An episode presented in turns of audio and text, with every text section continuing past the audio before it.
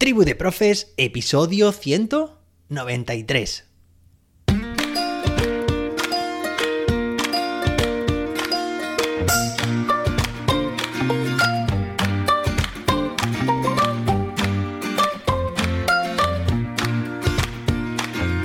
Hoy es miércoles, día 12 de octubre de 2022. Hoy es festivo aquí en España porque celebramos el Día de la Hispanidad pero es que también celebramos el Día de la Raza y el Día de Respeto a la Diversidad Cultural. No podemos obviar que en un día como el de hoy, que es muy importante, también, si investigamos un poco, descubriremos en la historia grandes atrocidades que se han cometido en esa colonización que tuvo lugar en América hace ya más de 500 años hacia o en contra de las culturas indígenas. Y por eso también resulta un día hoy muy propicio para concienciar sobre el respeto hacia los demás. Y es precisamente este tema el que vamos a tratar hoy aquí, relacionándolo con la pedagogía. Es decir, cómo, en concreto, la inclusión está, digamos, o es compatible con nuestro querido aprendizaje cooperativo. Ya sabes que llevamos ya varios días, unos cuantos días hablando sobre cooperativo, además una serie de episodios que están gustando muchísimo. Me encantan esos comentarios que me enviáis diciendo que queréis más sobre aprendizaje cooperativo. Bien, pues lo que traemos hoy aquí es esa correspondencia, esa asociación, esa relación que hay entre la inclusión y el aprendizaje cooperativo. Claro que sí.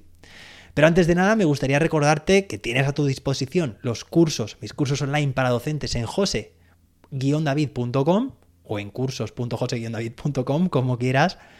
Y también, pues que te agradezco que compartas este podcast con más docentes. Claro que sí. Bueno, y ahora sí vamos a pasar al tema que nos ocupa, que es la inclusión más aprendizaje, este cooperativo, perdón, este binomio que es muy interesante porque, a ver, bueno, voy a hacer un inciso y es que a nivel legislativo, la nueva ley educativa en España, la LOMLOE, aboga mucho y potencia, fomenta mucho precisamente tanto la inclusión como también el, el trabajo, el aprendizaje cooperativo. Y es que en muchas competencias específicas, las diferentes áreas o materias, es que en las competencias clave aparece que es necesario fomentar el trabajo entre iguales. Y aparte también lo que estamos diciendo de la inclusión. Entonces, al margen de que esto sea un requisito legislativo, que ya podría ser suficiente para tener que trabajarlo sí o sí, más que una imposición, se trata de una convicción. Y bueno, yo lo tengo muy claro y espero que tú que sigues este podcast, no sé cuánto tiempo hace que estás escuchando, porque sé que muchos se están incorporando recientemente, pero también sé que hay muchos y muchas docentes que escuchan desde el principio, desde el mes de enero de 2022, de este mismo año, este podcast. Bueno, pues estoy bastante seguro de que también compartirás esta opinión, la que estamos hablando. Entonces, ¿de qué manera están relacionados pues entenderás que la respuesta casi, casi que se contesta sola.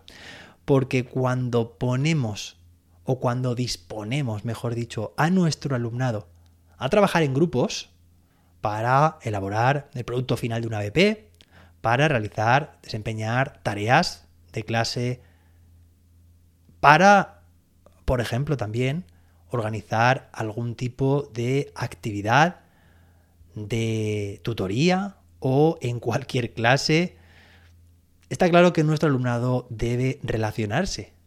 Pero es que además deben relacionarse de forma, podríamos decir, indiscriminada, es decir, sin distinguir, sin distinguir a nadie. Todo el mundo está incluido. Es que ya no se trata de sacar a nadie del aula. Es que ya no se trata de etiquetar a nadie, de la segregación. De, es que todos y todas los alumnos están dentro del grupo ordinario. Y esto es muy interesante, porque la inclusión ya nos viene de serie. Es decir, si pasamos de una enseñanza individualista, en la cual el docente pues está explicando en clase y luego hay tareas y participación que son puramente individual, pues no estamos evidentemente favoreciendo ninguna de estas deseables competencias cooperativas que por supuesto tienen de fondo la inclusión. Es decir, estar en un grupo trabajando con más compañeros, independientemente de sus diferencias o de sus similitudes, es un arma muy potente que podemos utilizar. Que todos y todas formamos parte de un sistema, en este caso de un grupo cooperativo que tiene un objetivo común, que es que todos aprendan, con la ayuda del resto. Entonces, partiendo de esta premisa, ya podríamos aquí terminar el episodio directamente, diciendo que el cooperativo asume la inclusión, la contempla, la incluye, valga la redundancia, incluye la inclusión. ¿Vale? Es que partimos de trabajar con esas condiciones. No estamos apartando a nadie de un grupo. No estamos señalando, ni etiquetando, ni clasificando. Que sí, que en algunos momentos, como comentábamos, creo que fue ayer, no, bueno, fue en la, en la formación, yo creo, ¿no? La formación que tuve el lunes con este cole que, os comentaba, ¿no? Hablábamos de la, de la formación de grupos cooperativos, que deberíamos también dedicar aquí un episodio en Tribu de Profes, y hablábamos de los grupos homogéneos, como también una forma, un recurso, una herramienta disponible que tenemos los docentes para trabajar esas diferencias de forma localizada. También puede ser interesante, claro que sí, pero el cooperativo se basa en ofrecer, en brindar ayuda a los demás, en pedirla si la necesitamos, en que todos nos ayudemos a todos para aprender, para aprender más y mejor.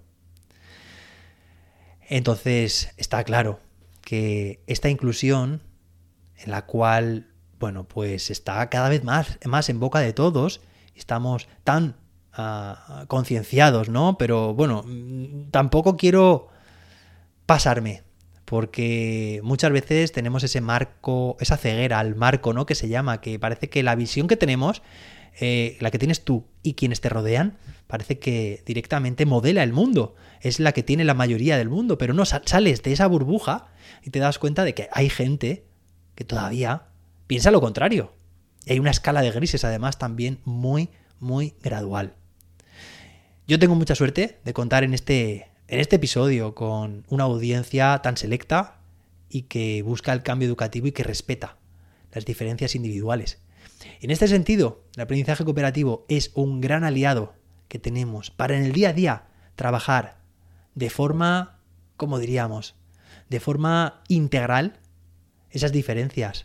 Da igual que en un grupo haya alguien que tiene que presenta muchas barreras, vamos a derrumbar esas barreras y vamos, entre todos, a ayudar que todo el mundo puede participar, que todo el mundo puede trabajar, todo el mundo tiene una responsabilidad y un ritmo de aprendizaje. Entonces, cuando eso está asumido, vamos a intentar hacer lo posible por sacar el máximo partido de cada uno, de cada una, independientemente de que sean rubios, morenos, ojos claros, ojos oscuros, piel clara, piel oscura o diferencias de todo tipo. Ya vimos la semana pasada la clasificación NEAE, ¿vale? Entonces, sí, hoy va a ser un episodio un poco más corto. Creo que el titular era muy claro, inclusión y aprendizaje cooperativo, es que van de la mano y disfrutan juntas o juntos. Así que este binomio no va a parar. Este binomio siempre nos va a ayudar a incluir a todo el alumnado. Espero que te haya gustado este episodio y un poco más corto, también es día festivo. Y nos escuchamos mañana jueves con más y mejor. Hasta entonces, que la innovación te acompañe.